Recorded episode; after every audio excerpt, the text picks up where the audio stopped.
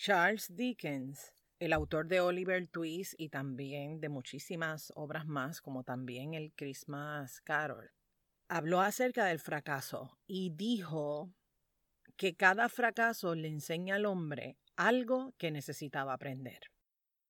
Y te pregunto hoy, ¿qué has aprendido tú con respecto al fracaso? ¿Qué es el fracaso y cómo te hace sentir? ¿Cómo te relacionas tú con esta palabra llamada fracaso? Bienvenido y bienvenida al episodio número 79. ¿Fracasaste y qué? Mi nombre es Wanda Piñeiro, soy psicóloga clínica y coach de vida. Trabajo con mujeres y hombres que quieren tomar control de sus emociones, que desean ir más allá de la emoción para tomar acción y crear la vida que sueñan y desean, sintiéndose emocionalmente fuertes. En este podcast voy a estar compartiendo contigo información valiosa de manera sencilla, simple y práctica para que lo apliques en el día a día. Este podcast es traído a ti gracias al programa de coaching Rebooting Myself. Prepárate, abre tu mente y tu corazón y sobre todo abre tus oídos para que escuches y conectes con toda la información que te traigo en el día de hoy. Bienvenida y bienvenido a Emocionalmente Fuerte. ¿Y qué te puedo decir con respecto al fracaso? Sí, probablemente tú lo has sentido, tú lo has vivido, lo has experimentado. El asunto es simpático o es incómodo para ti. El fracaso, si buscas en el diccionario la definición, te vas a encontrar con que el fracaso significa un resultado adverso, es un resultado en el que muchas personas pueden perder la esperanza, esa esperanza de lograr algo que desean, algo que quieren. Luego de intentarlo una y otra vez, una y otra vez, se dan cuenta que ese resultado no es el que tanto buscaban, no es el resultado que esperaban o que anhelaban. Y cuando esto te pasa, me pasa, porque créeme, también a mí me pasa, nos pasa a todas y a todas, cuando experimentamos, vivenciamos lo que es el fracaso, nos sentimos desilusionados, desilusionadas, tristes, entara esta impotencia, la frustración en sentirte incapaz, inevitablemente vas a experimentar lo que es el miedo, lo que es el temor.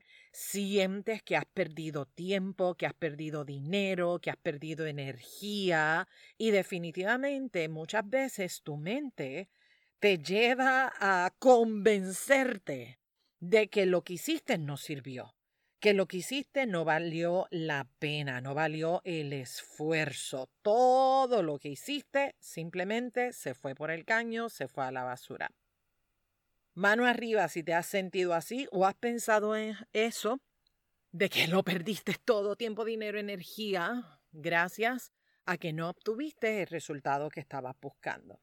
Básicamente, lo que nos sucede es que no nos gusta cómo el resultado nos hace sentir. Porque cuando tú tienes el resultado esperado, mi amor, alegría y bombae, eso es huepa, huepa, huepa, huepa. Pero cuando el resultado es todo lo contrario a lo que queremos, entonces ahí se forma el mogollombo, ese salpafuera en la mente y en el corazón. ¿Por qué? Porque todo el mundo, todas y todas, queremos alcanzar nuestros sueños, nuestras metas, nuestros objetivos, trazamos un plan en nuestra mente, en nuestro corazón y por supuesto, Queremos relaciones exitosas, queremos proyectos exitosos, queremos finanzas exitosas, un cuerpo, una salud que esté, que nos sintamos con éxito con esa relación que tenemos en cada una de las áreas de nuestra vida. Sin embargo, no todo el mundo logra llegar a ese nivel de éxito. En mi experiencia profesional lo que he observado es que no se trata directamente de la meta, aunque la meta tiene todo que ver, no nos confundamos, ¿verdad? Pero sí se trata más bien de cómo tú te relacionas con eso que tú llamas fracaso, de cómo tú te relacionas con eso que tú llamas éxito. éxito. Y cuando hablo de cómo te relacionas, me refiero a, a, ese manejo entre lo que tú piensas, entre lo que tú haces y lo que sientes y experimentas. Cuando fracasamos, sentimos vergüenza, sentimos miedo, vergüenza por lo que la gente va a pensar de nosotros, por lo que la gente va a decir de ti, vergüenza por lo que tú mismo, tú misma estás pensando de ti, que si no lo logré, que si no sirvo, que si no valgo, que si no soy buena para esto, que esto a mí no me sale, mejor lo suelto y se lo dejo a otra gente. ¿Te sientes identificado? ¿Te sientes identificada? Mano arriba si eso es así. Claro que te vas a identificar. ¿Eres humana? Claro que sí. El miedo y la vergüenza es parte, parte de este mar de emociones que vamos a estar vivenciando en este proceso llamada vida. Cuando iniciamos un proyecto y ponemos todo nuestro esfuerzo y nuestro corazón ahí, el miedo se va a presentar sin duda alguna. Por supuesto que se va a presentar el miedo, porque hay mucha ilusión, hay mucho corazón, hay muchas ganas, mucho, mucho esfuerzo. Y bueno, nos da miedo simplemente no lograrlo. Eso es parte también del proceso. Por eso también es fundamental hacer ese trabajo con, con, tu proceso de pensamiento, ese trabajo mental, lo que piensas y sobre todo qué cosas haces con ese pensamiento cómo estás gestionando esas emociones. ¿Qué haces contigo cuando la cosa, el resultado no es el que tú estás buscando?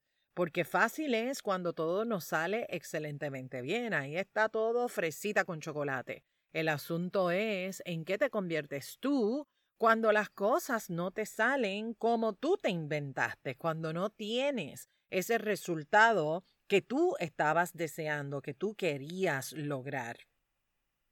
Nuevamente, ¿cómo te estás relacionando con esa palabra fracaso? Y frente al, fracaso tenemos dos opciones, gente. Dos opciones. Una opción es derrumbarte, caerte, decirte cosas feas, hacer la pataleta, tener pensamientos tóxicos y venenosos contigo, ¿verdad? Ahí es cuando se activa Marimar, María Mercedes, María la del barrio, etcétera, etcétera. Y cuando no gestionas eso de una manera saludable, el resultado es me quito, me rindo, tiré la toalla. Ahí comienza el proceso de convencerte a ti mismo de que esa meta, de que ese proyecto, de que ese objetivo no era tan importante nada. No, no es tan importante, ya dejó de gustarte.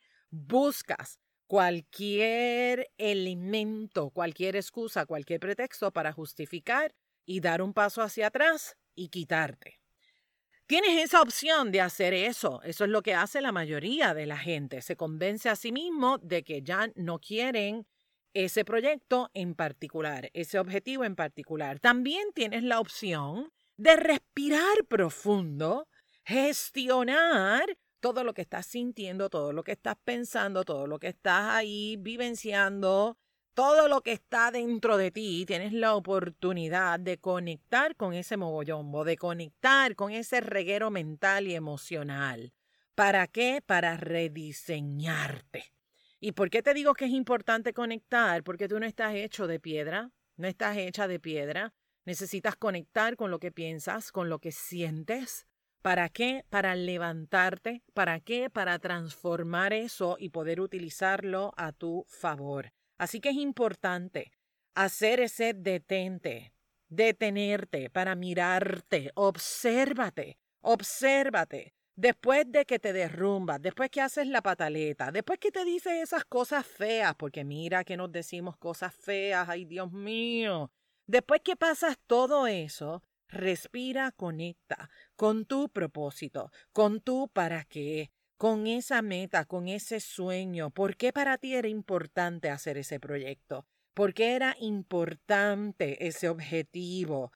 ¿Para qué querías cumplir esa meta en particular? Y desde ahí, desde ese espacio de reconocimiento de tu vulnerabilidad, permítete aprender, aprender lo que necesites aprender para moverte, lo que necesites aprender para que puedas tomar acción y moverte hacia lo próximo, moverte hacia tu norte, moverte hacia eso que quieres lograr. Oye, si fuera fácil cualquiera lo haría. Por lo tanto, por lo tanto, no hagas esto. Número uno, no pretendas que no pasa nada. No pretendas que no te dolió, no pretendas que no te decepcionó, que no te molestó, etcétera, etcétera. Es mucho más sabio reconocer lo que piensas, lo que sientes, lo que experimentas. Dile no a esconder las cosas bajo la alfombra. Ya no sigas escondiendo y pretendiendo que no te duele. Es mucho más saludable sentirlo, experimentarlo, que mentirte, que engañarte. Porque eso sería ser deshonesta, ser deshonesto contigo. Y cuando somos deshonestos contigo, lo que sigue es sentirte mal porque estás traicionándote. Entonces, ¿sabes qué? En la vida tienes suficientes retos como para que también tú seas tu mayor obstáculo. Así que sea amable contigo, sea amable contigo, trátate bien. Número dos, por favor, no repitas el mismo proceso, no repitas los mismos pasos, el mismo plan. Si el plan que hiciste no funcionó, repetirlo te va a traer el mismo resultado. Necesitas sentarte, estudiar el plan, qué hiciste, qué no hiciste, qué funcionó, qué no funcionó, rediseñar ese plan para que sí funcione. Y ojo, aquí es importante también que te evalúes a ti. Porque muchas veces tú tienes la estructura set, te dijeron, ¿sabes qué? Primero tienes que hacer esto, después esto, después esto, después esto. Te dieron los pasos, te dieron la receta del éxito, te la pusieron ahí en tus manos y tú, por querer hacerlo a tu forma, a tu manera, por querer ser creativo creativa, inventaste los pasos, alteraste el proceso. Dijiste, esto no me gusta, lo voy a hacer de esta manera. ¿Cuántas veces te dan una fórmula ganadora y tú, por quererlo hacer a tu forma, te saboteas? Así que revísate, revísate. A lo mejor el plan estaba bien estructurado, pero tú no creíste en ti. Pero tú hiciste todo para sabotearte a ti y sabotear cada uno de esos pasos. ¿Me expliqué? Punto número tres. No dejes que la frustración y el miedo tomen la decisión por ti. Experimenta la emoción y suéltala. ¿Qué necesitas aprender de la situación? ¿Qué necesitas aprender de este supuesto fracaso? ¿Qué necesitas aprender de cómo tú te relacionas con el fracaso? ¿Qué necesitas aprender de ti, de cómo tú manejas las cosas? El fracaso, mi gente, el fracaso es incómodo, claro que sí, claro que sí, pero es mucho más incómodo que tú quedarte con la duda, que tú quedarte con la sed, que tú quedarte con las ganas de hacer lo que tu corazón te dice, dale, lánzate, claro que tú puedes, claro que tú eres capaz. Así que reconoce, reconoce lo que sientes, transfórmalo, conviértelo en un aprendizaje y si es posible, Desarrolla una anécdota, convierte esta experiencia en una anécdota que cada vez que tú pienses en ella o hables de ella, te puedas reír de cada una de las lecciones, que puedas aprender de, de todo lo que te pasó en ese proceso. Recuerda también que no fracasaste, encontraste una manera de cómo no hacer las cosas. Ya llegará tu momento, ya encontrarás esa fórmula perfecta, pero esto aparecerá tan pronto tú confíes en ti.